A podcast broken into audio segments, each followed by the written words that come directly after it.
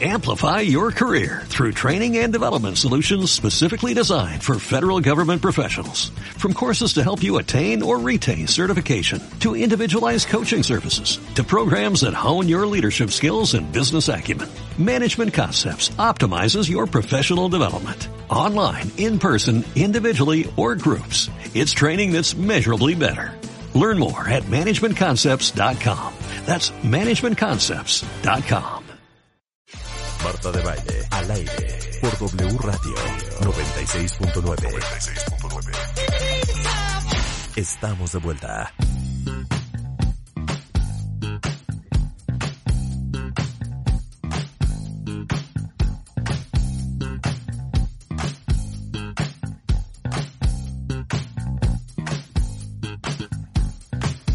Estamos de regreso en W Radio, son exactamente las 11.06 de la mañana. El doctor Erwin Chiquete, médico internista y neurólogo, doctor en biología molecular en medicina, es neurólogo e investigador, como les decía antes del corte, del Departamento de Neurología y Psiquiatría del Instituto Nacional de Ciencias Médicas y Nutrición Salvador Subirán, miembro del Sistema Nacional de Investigadores eh, y eh, amigo de este programa, lo más importante de todo. ¿Cómo estás, Erwin? ¿Cómo te va la vida? ¿Cómo estás? Muy bien. No, me da mucho gusto que estés con nosotros. ¿Saben qué? Es un tema complicado, pero es un tema del cual hay que hablar, porque ahora resulta ser que pues, nos puede pasar a cualquiera. Pero vamos a empezar por qué es un ataque cerebral o un derrame cerebral.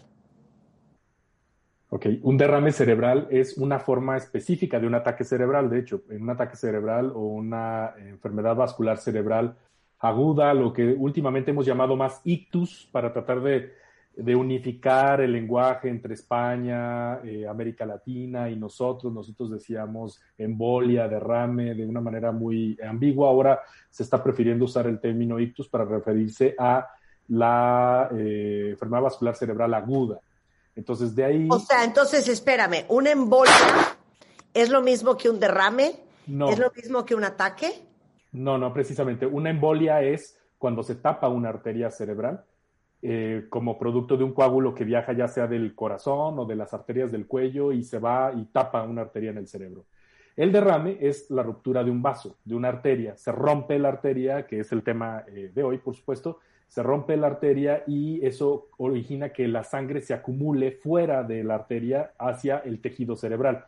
Ese es propiamente el derrame cerebral. Entonces, de los ictus tenemos ictus isquémicos y tenemos ictus hemorrágicos y el ictus hemorrágico es el derrame cerebral. Que es el derrame cerebral. Ahora, explícame una cosa. Dame el tamaño de una arteria. Las arterias tienen diferente tamaño dependiendo cómo van avanzando en el cerebro. En las, en las, en las partes más basales, digamos, tienen un diámetro de entre 0.5 y 8 milímetros, pero conforme va aumentando, la arteria va subiendo hacia el cerebro, se va haciendo más delgadita, muy chiquitita, con unas eh, paredes de los vasos muy delgadas y que se pueden romper muy fácilmente si están quebradizas por la hipertensión arterial o si tenemos una crisis de hipertensión arterial que las puede romper, entre otras cosas. Esa es una de las causas, de tantas causas que puede dar origen a, una, a un derrame cerebral. Ahorita vamos a hablar de las causas, pero entonces es una de dos. O se te rompió una arteria del cerebro y se derramó la sangre hacia afuera. Así es. O se te bloqueó una arteria en el cerebro, que esa es la embolia. Así es. Este, y se hizo un coágulo que obstruye, digamos, esa, ese pequeño vaso sanguíneo en el cerebro. Exacto. La consecuencia de que se tape una arteria es un infarto cerebral y la consecuencia de que se rompa una arteria es el derrame cerebral. Ok. Dios mío santo, ¿cómo te pasa un derrame cerebral? Eso ocurre como consecuencia de varias causas. La principal, desgraciadamente, en nuestro país es la hipertensión descontrolada o la hipertensión que no tenía un diagnóstico previo. O sea, la, la presión alta. La presión alta, exactamente. Mal controlada o bien una presión alta en una persona que no se sabía con presión alta, que eso ocurre en la mitad de los, de los mexicanos, no saben que tienen la presión alta. Entonces es el asesino silencioso por esa razón. Claro. Oye, ahora, explica la presión alta. La presión alta consideramos que es alto arriba de 120 sobre 80, pero esa presión no es lo suficientemente alta como para romper una arteria. nosotros consideramos que los límites de presión arterial que ya están próximos a, aumentar el riesgo de romper una arteria es más de 180 de sistólica, la de arriba, y más de 100 la diastólica, que es la de abajo. Entonces, una persona que tiene quizá 130 sobre 85, 140 sobre 90, pues tampoco está en un riesgo inminente de romperse la arteria en los siguientes minutos. Pero sí es importante controlarla para que no vaya a pasar que a lo largo del tiempo, estamos hablando de meses o años, se dañen sus arterias de manera irreversible. Claro, pero cuando alguien dice tengo presión alta, explícame fisiológicamente lo que es la presión alta. Si quieres, podemos usar la manguera del jardín. Sí, eh, la presión alta tiene que ver con la fuerza con la que las arterias chocan en las paredes de los vasos. No la velocidad precisamente, pero sí la fuerza. Lo que pasa es que van en relación. Cuando aumenta la fuerza con la que la sangre está golpeando las paredes de los vasos por dentro, obviamente esa misma fuerza genera una mayor velocidad. Entonces, con las, las mangueras del jardín podemos decir que la hipertensión arterial sería como si tuviéramos una manguera rígida a la que, o bien que le estuviéramos apretando, evidentemente al apretarlo aumenta la fuerza con la que la sangre choca en las paredes y a su vez, eh, en este caso el agua, pues en la manguera y a su vez la velocidad con la que el agua sale de la manguera. Entonces un poco también así pasa en las arterias. La hipertensión arterial o la presión alta lo que origina es mayor fuerza de choque con las paredes arteriales y eso origina a su vez mayor velocidad, pero esa fuerza de choque origina dos cosas. Cambios crónicos como el endurecimiento de las paredes arteriales, porque claro, las arterias se defienden de ese choque excesivo, de esa fuerza excesiva, haciendo, entre comillas, un callito, ¿no? Es decir, una placa de ateroma, un endurecimiento, porque lo que no quiere es romperse, justamente. Y eh, agudamente lo que puede ocurrir es que finalmente paradójicamente ese endurecimiento de las arterias la hace más susceptible de romperse ya de largo plazo. O sea, ya llega un punto en el que es tan dura la pared arterial que es demasiado, digamos, quebradiza, por ponerlo en términos simples, que muy fácilmente puede romperse esa, esa pared arterial y entonces originar el derrame. ¿A quién le puede dar el derrame aparte de la gente que padece de presión alta? Otras causas relacionadas eh, al derrame cerebral son las personas que utilizan medicamentos que afectan la coagulación o la hemostasia, por ejemplo, antiagregantes plaquetarios, la aspirina, el clopidogrel, los anticoagulantes orales. Vamos, estamos hablando de que son medicamentos que hacen algo bueno por las personas, que tienen un propósito, pero que en algunas personas, si se pasa la dosis o si eh, tienen otros condicionantes, además de los antiagregantes o de los anticoagulantes, pues más fácilmente puede sangrar. O sea, la peor combinación es estar tomando un anticoagulante y además ser un hipertenso descontrolado, porque ya tenemos dos factores que están sumando al riesgo.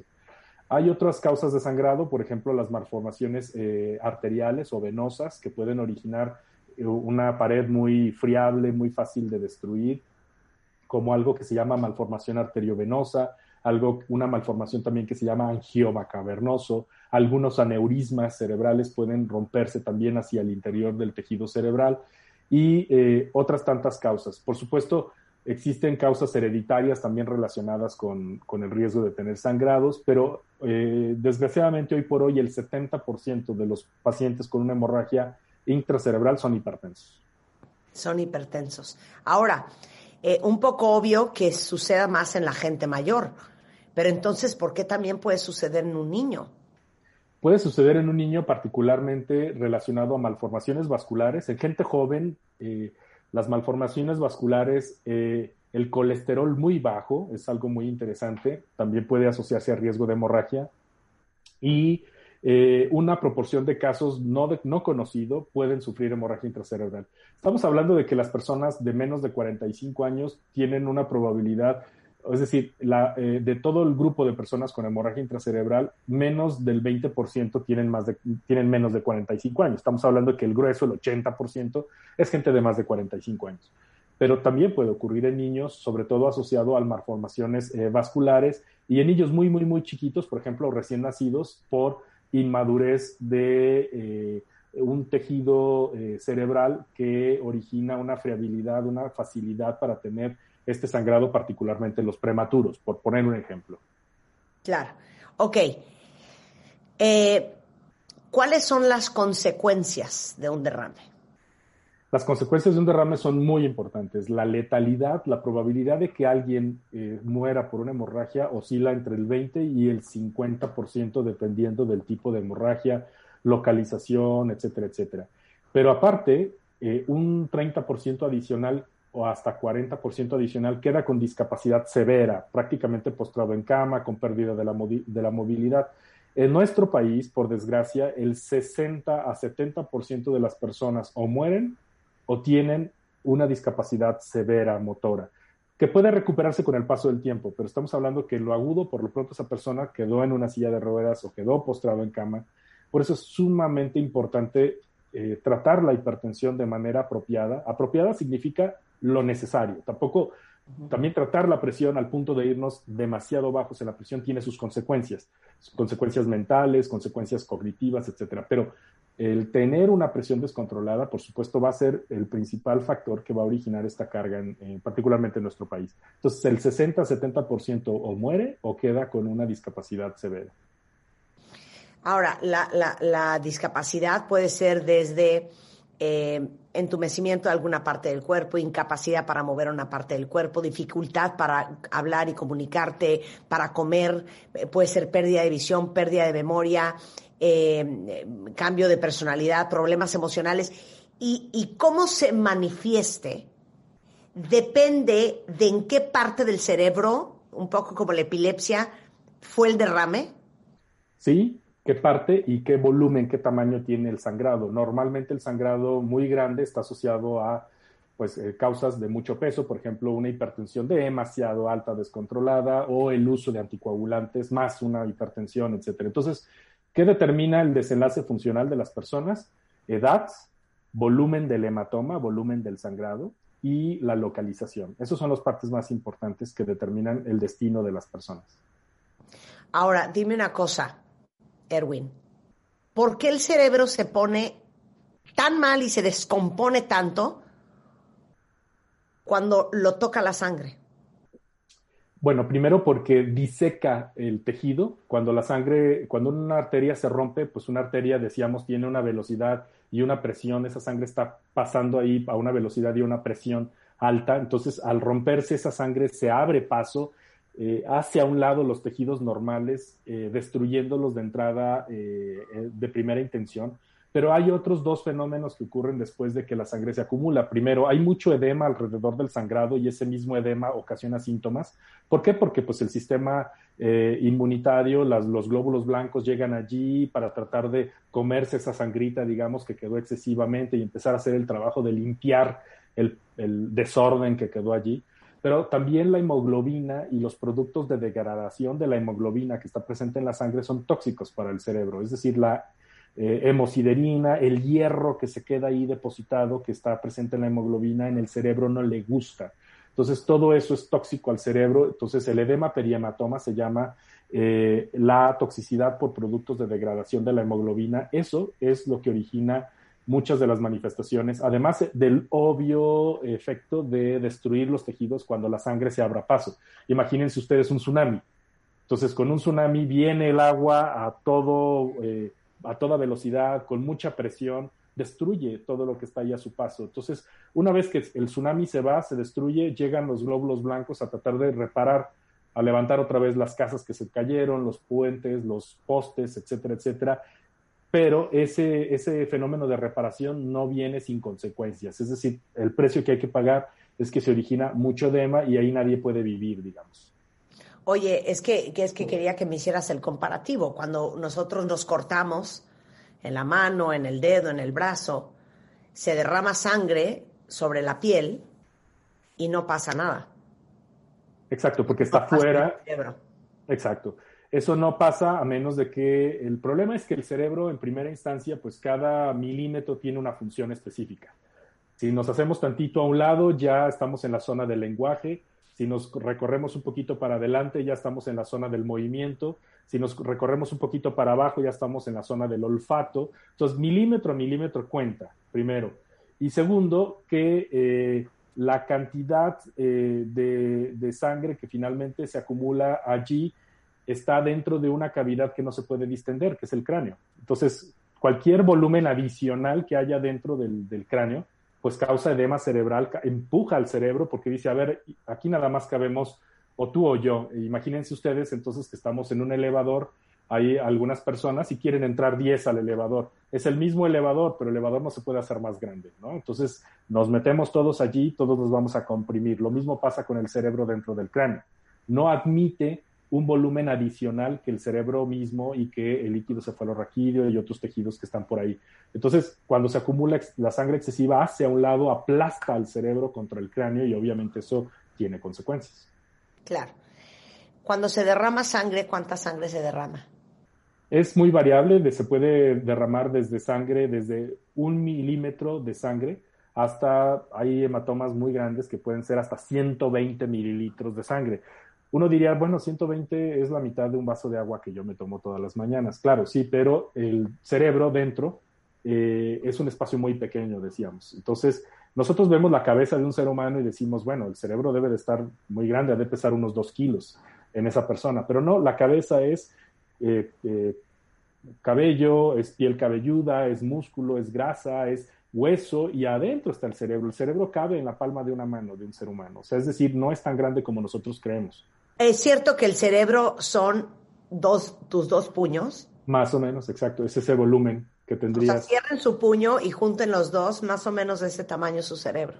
Un poquito, sí. Las personas que tienen manos muy grandes, pues quizá está sobre representado, pero es aproximadamente ese volumen. Entonces, imagínense 120 mililitros de algo que no debería de estar allí, eh, dentro de una cavidad que es el cráneo, que no se puede hacer a un lado, pues evidentemente eso termina por reventar. Es como entrar al metro. ¿Qué va a pasar cuando se abre esa puerta del metro? La gente sale disparada hacia, la, hacia afuera, ¿no? Bueno, lo mismo pasa con eh, un vaso sanguíneo. Si se rompe, pues evidentemente esa sangre lo que va a hacer es abrirse paso y destruir los tejidos normales que están allí. Bueno, regresando del corte, ¿cómo sabes que te está dando un derrame cerebral? ¿Cuánto tiempo tienes para resolver en el hospital? ¿Cómo resuelven en el hospital? Eh, ¿Y cómo se puede prevenir? Todo eso regresando con el doctor Erwin Chiquete que es neurólogo y doctor en biología molecular. No se vayan. New Season. Estamos donde estés. Síguenos en Instagram. Marta de Baile. Marta de Baile me da una risa. No te pierdas lo mejor de Marta de Baile. Vine a vivir 13 años. Dentro y fuera de la cabina. Pocas veces lo cuento. Marta de Baile. Global.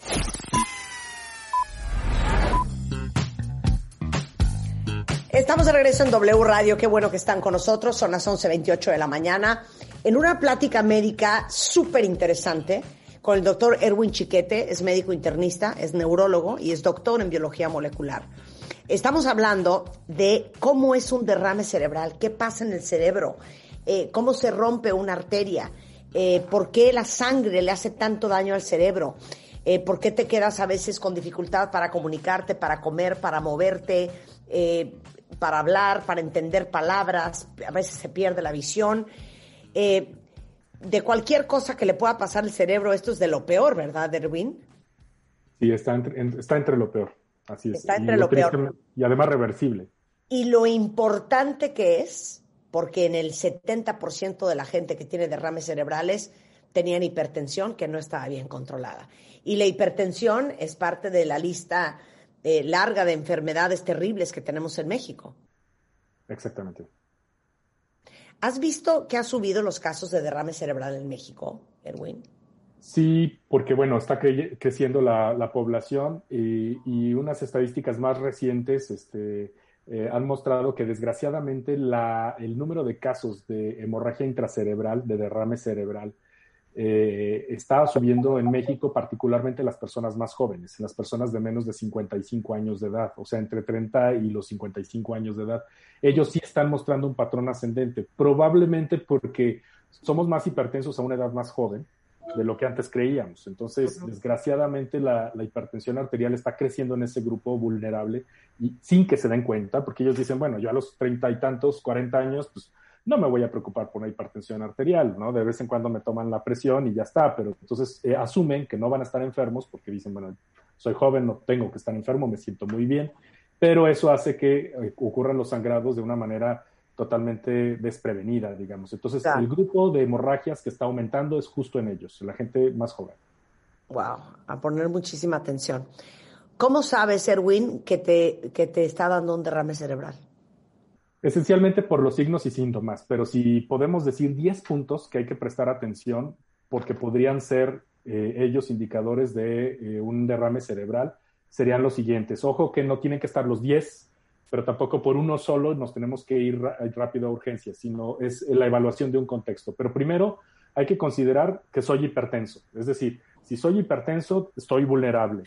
Si uso medicamentos antiagregantes o anticoagulantes, soy vulnerable. Si ya estoy presentando una parálisis facial, si estoy presentando alteración del habla o del lenguaje, es decir, problemas para comunicarme verbalmente, si tengo parálisis o, debilidad de los brazos o las piernas, a menudo más bien de un solo lado, si tengo somnolencia o depresión del estado de alerta, si tengo dolor de cabeza severo, pero que sea a menudo el peor de mi existencia. No son dolores crónicos, sino es ese dolor que jamás nos había dado, es el dolor más severo de nuestra existencia y usualmente indica que algo está pasando allí y a menudo eso es una hemorragia.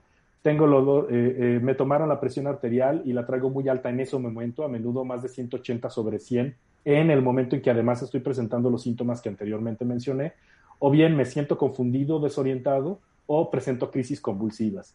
Esos serían 10 puntos que hay que prestarle atención porque podrían esos ser indicadores de derrame cerebral. Por supuesto, alguien puede tener exactamente esos 10 puntos y tener otra cosa distinta, pero eso amerita que sea evaluado ese paciente. Claro, ¿cuánto tiempo tenemos para ir al hospital?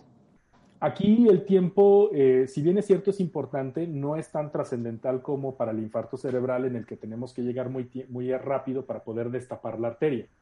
Aquí mm, tenemos, usualmente se ha visto que las personas que llegan en menos de seis horas después de presentar estos eventos, eh, les va mejor porque se puede corregir la presión arterial alta más rápidamente, porque más rápidamente eh, tienen una evaluación médica que los haga eh, ser identificados para candidatos para una cirugía, por ejemplo, la cirugía de evacuación del sangrado, una cirugía para colocar una válvula en las personas que tienen un sangrado hacia el sistema de drenaje del cerebro, que es el sistema ventricular. Entonces se les pone una válvula para que no hagan hidrocefalia, se les puede hacer una craniectomía descompresiva en las personas que tienen mucho edema cerebral. Es decir, hay muchas cosas que si se hacen a tiempo pueden salvar la vida de la persona o pueden ayudar a disminuir las, la discapacidad que ocurre. Dios de mi vida. Primero hay que pensar que esta es una enfermedad frecuente en nuestro país. Es decir, nosotros vemos 65 mil casos de derrame cerebral por año en México. Pensemos que el 70% de esos 65 mil o se van a morir o van a quedar con secuelas severas. Estamos hablando de una enfermedad bastante importante en nuestro país. ¿Y cómo se trata? Eh, esencialmente se trata con, primero, control de la presión arterial. No a todos les bajamos la presión arterial, dependiendo de las cifras con las que llegaron se usan, eh, si el paciente estaba usando un anticoagulante y fue por eso que sangró, se tiene que usar un reversor, un antagonista de ese anticoagulante para revertir el efecto del medicamento.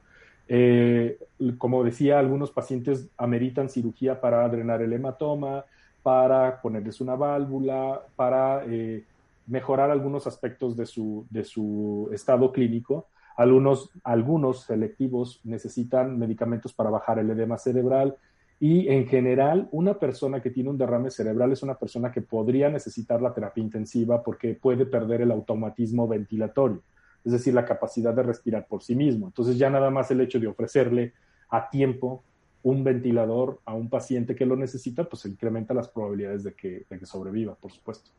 Dios de mi vida. Oye, tengo un chorro de preguntas. Mira, aquí una cuentaviente dice que le dio un derrame en el 2020.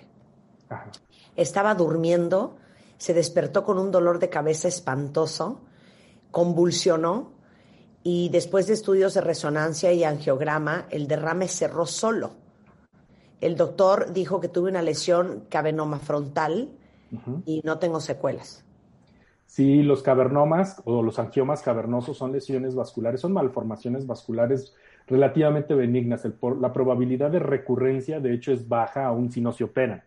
Entonces, eso es algo muy interesante. Usualmente nosotros preferimos que si ya sangró una malformación, hay que operarla para evitar que sangre otra vez, pero los cavernomas son los de muy baja probabilidad de resangrado.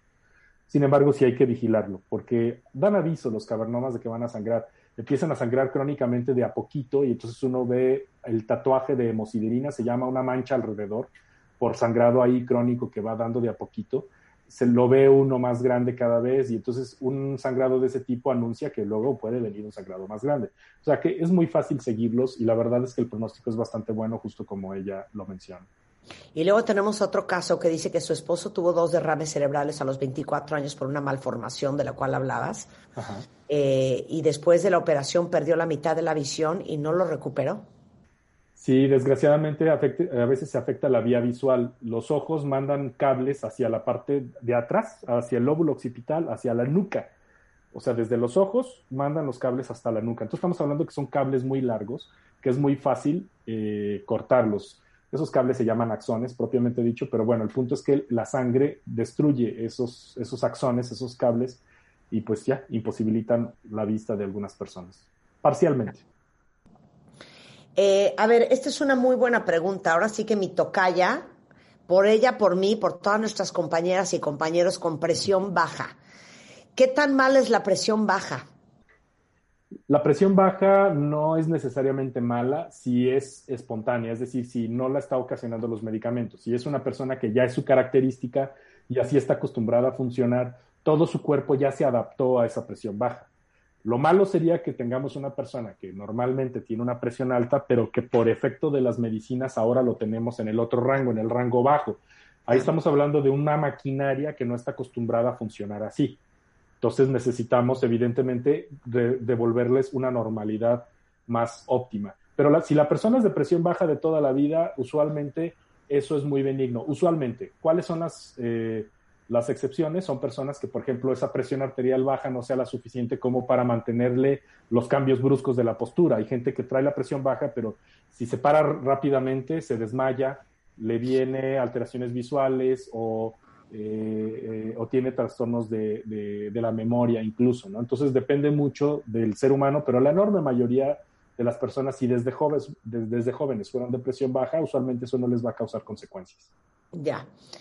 Oye, a ver, esa es una buena pregunta de Norma. Dice, cuando me acuesto, siento que mi cabeza está sobre una piedra muy dura y me duele, aunque la almohada sea muy blanda. Sí, hay que revisar si hay un factor externo al, cráneo, es decir, eh, revisar si hay una contractura muscular, si hay una masa normal allí. Casi siempre cuando hay una molestia que sea con contacto con algo, el problema está fuera del cerebro. Entonces, eso, eso puede ser tranquilizador porque casi nunca eh, el que la, la almohada roce y lastime, casi nunca eso se debe a un problema del cerebro. En ese lado puede ser tranquilizador, pero puede ser muy molesto. Entonces ella necesita evaluarse para verificar que no esté ocurriendo un problema que si bien es cierto sea externo al cerebro, sí sea importante porque le está causando muchas molestias. Ok. Todos los migrañosos del programa. Eh, María pregunta, yo sufro de migrañas varias veces al mes y como no me sirve la, la ergotamina, tomo aspirinas. Ahora después de lo que dijiste de las aspirinas ya se quedó nerviosa.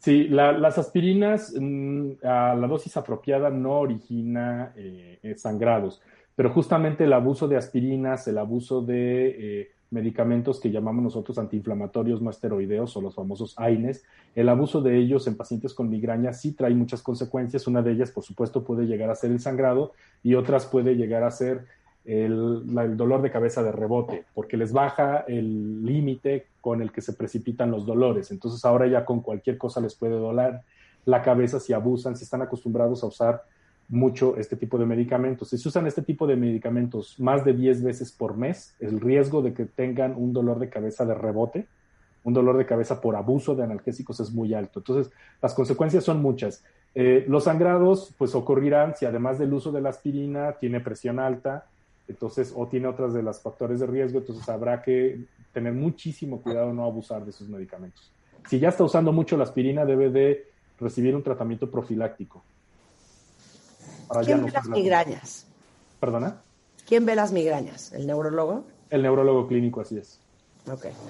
Eh, mi abuela, mi tío y mi papá, pregunta Sue Carvajal, han sufrido de infartos cerebrales. ¿Qué probabilidad haya de que yo lo tenga? ¿Y qué hago para prevenirlo? Es muy importante que evalúe cuáles son los factores de riesgo que ella tiene y cuáles fueron los mecanismos que dieron esos orígenes en sus padres. Casi siempre eso es una enfermedad ateroesclerosa y muchos de ellos eh, obedecen a problemas del colesterol ya familiares. Hay un fenómeno, una enfermedad que se llama hipercolesterolemia familiar. La hipercolesterolemia familiar da mucha aterosclerosis, entonces normalmente esa gente, además de infartos cerebrales, tiene historia de infartos del corazón, sobre todo en gente relativamente joven, y otros problemas de aterosclerosis. Entonces, la aterosclerosis, que es la acumulación de colesterol en las paredes de las arterias, es un tema familiar que hay que descartar con ella en particular. Claro. A ver, esta es la pregunta más importante de todas. ¿Cómo te das cuenta que tienes presión alta? Hay que tomarse la presión arterial. Esencialmente es eso. Yo sé que pueden decir ustedes, bueno, pero yo quisiera que me dijeras algún síntoma. Yo quiero saber cuándo me tengo que medir la presión arterial. ¿Cuándo hay que medir la presión arterial? Regularmente. De preferencia hay que tener un equipo en casa. Esos equipos pueden fallar, son baratitos, pueden fallar, pero son orientadores. Vale la pena tenerlo en casa, sirve para muchas cosas y es la única manera de enterarnos. Sí, yo sé que mucha gente dice, bueno, este, a mí me han dicho que duele la cabeza cuando tenemos la presión alta. Sí, pero hay veces que no duele la cabeza. Otros pueden decir, hay veces que ataranta la presión alta, que cuando la traes alta andas, andas confundido, andas atarantado, andas lento. Sí, sí puede ser. Hay personas que así manifiestan su hipertensión, pero hay otras que no hacen nada de eso. ¿sí? Otras personas dicen, sí, yo eh, he leído o me han dicho que cuando traes la presión alta te sientes mareado. Bueno, sí, el mareo también puede ser, pero hay personas que no se marean y traen la presión muy alta. O sea, en pocas palabras, la mejor manera de saber que somos hipertensos es tomarnos la presión arterial. Si en mi familia hay personas hipertensas, mis padres, mis hermanos, mis tíos, yo debo de tener un aparato para tomarme la presión arterial. Yo debo de pedirle al médico, porque es parte del examen físico, que me tome la presión arterial cuando voy al consultorio, porque es parte del tratamiento. A nadie se le niega una toma de presión arterial como un vaso de agua. Claro, y, les digo algo, si alguien ocupa, venden esos aparatos hasta en Sanborns. ¿No? Es, es, muy fácil encontrarlos, cada vez son más baratos y, cada vez son más precisos. De hecho, los, los primeros fallaban muchísimo, estos son más precisos. Claro. Oye, para todos los que tenían presión alta y les recomendaron la aspirina Protect, eh, ¿qué hacen? Y también Ernesto dice, entonces, ¿cómo me tengo que tomar la aspirina en problemas de hipertensión? Hay que tener bien controlada la presión arterial. Eh, la aspirina Protect ya no se indica en las personas solo por ser hipertensos. Normalmente se les indica porque aparte de ser hipertensos, pues tienen diabetes o tienen obesidad o tienen el colesterol alto. Debe de haber dos factores de riesgo mayores y sobre todo un riesgo de recurrencia de enfermedad vascular. Eh, si solo son hipertensos y usan aspirina, quizá no sea muy buena idea tomársela, pero si además de eso, pues estamos un poquito gorditos o tenemos el colesterol alto, o ya somos diabéticos o ya hemos tenido un infarto cerebral o del corazón, ahí está bien indicada la aspirina. Ahora, si ya está bien indicada, lo mejor que puedo hacer para evitar un riesgo de sangrado es tener bien controlada mi presión arterial. No es buena combinación usar aspirina más estar descontrolado. Pero si yo estoy bien controlado de mi presión arterial, uso aspirina, esa es una muy buena combinación para prevenir problemas a largo plazo. Claro. Oye, a ver, esta es una muy buena pregunta. Me sorprendería mucho que tuvieras una muy buena respuesta. Pero dice aquí un cuentaviente, ¿es cierto que la marihuana previene los derrames cerebrales? No, lamentablemente es falso. Sí, previene, digo lamentablemente porque probablemente seríamos muy, muy felices con, el uso de esos, de esos eh, medicamentos para prevenir infartos si es que, o hemorragias si es que existieran. No, lamentablemente no. De, este, ya hay análisis de eso y, efectivamente la, la, marihuana o la cannabis y sus derivados, los cannabinoides, no previenen hemorragias cerebrales, derrames. Eh, esa observación existió al inicio porque tiende a bajar la presión arterial, de hecho, tiende a estar más relajada la persona, usualmente al contrario del uso de otro tipo de drogas, por ejemplo, cocaína, heroína, que sube la presión arterial cuando se consume. Las personas que usaban cannabis o que usan cannabis con fines recreativos baja la pero como antihipertensivo es muy poco efectivo porque eh, la baja un ratito, O sea, habría que estar consumiéndola todo el rato para, que fuera un buen medicamento para bajar la presión arterial. Entonces, no es un buen eh, preventivo de derrames, desgraciadamente. Claro.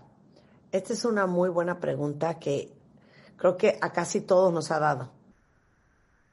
¿Nos explicas qué, qué es esa como piquete en el cerebro que de repente te da? Puede tener varias, eh, eh, varios orígenes. El que nos importa mucho o el que es muy peligroso porque puede indicar un derrame, sobre todo derrames muy pequeños, pero muy extensos, como los de un aneurisma, como los de la hipófisis, que hay derrames en la hipófisis, son, eh, es ese piquete muy severo, pero debe de ser un 10 de 10, es decir, lo más severo que hemos experimentado en nuestra existencia, dura segundos a minutos, y a eso le llamamos cefalea relámpago, o cefalea la pueden ver en inglés como thunderclap.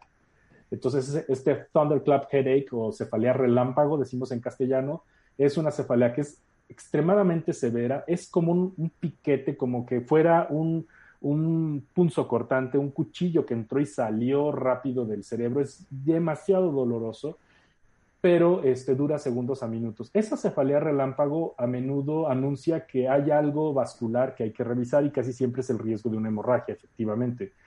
Algunas veces no es tan severo y es un piquetito normal, entonces eso, eso lo descubrimos nosotros en el consultorio con un examen eh, físico y un interrogatorio. Algunas de las veces incluso así no nos queda claro y entonces hay que proceder con la neuroimagen una tomografía o una resonancia para ver si esa persona tiene eh, alguno de los factores que se asocian a cefalea tipo relámpago o thunderclap. Les digo una cosa, yo cada vez que hablo con un doctor pienso que es un milagro que estemos sanos, porque hay tantas cosas que pueden estar mal, o sea, la lista es interminable. Si no es un aneurisma, es un derrame. Si no es un derrame, es epilepsia. Si no es epilepsia, es una gastritis o una úlcera o un divertículo o, un cáncer. O sea, es impresionante. Les digo una cosa, agradezcamos toda nuestra salud porque es tan fácil que algo se descomponga. Así es. Pero la clave es darle mantenimiento a nuestro cuerpo. Así como llamamos el coche a mantenimiento, hay que darle mantenimiento, hay que cuidarlo y ya. Sí puede pasar que nos salga algo con defecto de fábrica, pero a menudo si lo cuidamos es suficiente como para reducir defectos de, unos defectos de fábrica de escándalo. ¿Saben de qué deberíamos de hablar con Erwin? ¿Por qué no hacemos un programa, Erwin, solo de migraña? Me parece perfecto, es un tema excelente. Porque es una, eh, hay muchísima gente que padece de migraña, cuentavientes. Hablemos de eso un día yo un día eh, le platiqué al doctor Erwin Chiquete las migrañas que a mí me han dado y me dejaste más asustada que nada, Erwin. Bueno, es que platicamos muy poco.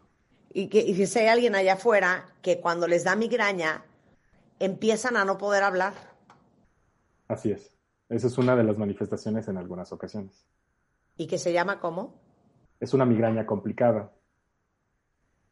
Así, así la conocemos, casi nunca tiene una repercusión importante, es parte de, del aura a veces de una migraña, el tener problemas de lenguaje, de hecho es uno de los criterios para definir migraña en algunas ocasiones, el, trastorno del habla antes de que venga el dolor, pero también puede venir con el dolor en su máxima expresión. Eh, las migrañas a menudo son problemas considerados pues benignos, tratables, pero sí hay que hablar de ello para saber cuándo mi migraña puede ser ese el tema, cuándo mi migraña no es una simple migraña. Cállate. Bien, vamos a hacer eso. Ahora, eh, tú das consulta, ¿verdad, Edwin? Así es. Él está en, la torre 2 de, Médica Sur, en el sur de la Ciudad de México. Eh, les pongo todos los datos del doctor Erwin Chiquete en Twitter en este momento. Él es médico internista, es neurólogo, es doctor en biología molecular eh, investigador y neurólogo del Departamento de Neurología y Psiquiatría del Instituto Nacional de Ciencias Médicas y Nutrición, Salvador Subirán. Un placer tenerte aquí, Erwin, como siempre. Muchísimas gracias. El placer es mío, gracias. No, gracias a ti. Nos vemos pronto. Ya quedas contratado para hablar de migrañas, ¿va? Hecho. Estamos donde estés. Escucha todos nuestros playlists y contenidos en Spotify. Búscanos como Marta de Baile. Marta de Baile. Goes Global. Amplify your career through training and development solutions specifically designed for federal government professionals. From courses to help you attain or retain certification, to individualized coaching services, to programs that hone your leadership skills and business acumen, Management Concepts optimizes your professional development. Online, in person, individually, or groups. It's training that's measurably better. Learn more at managementconcepts.com. That's managementconcepts.com.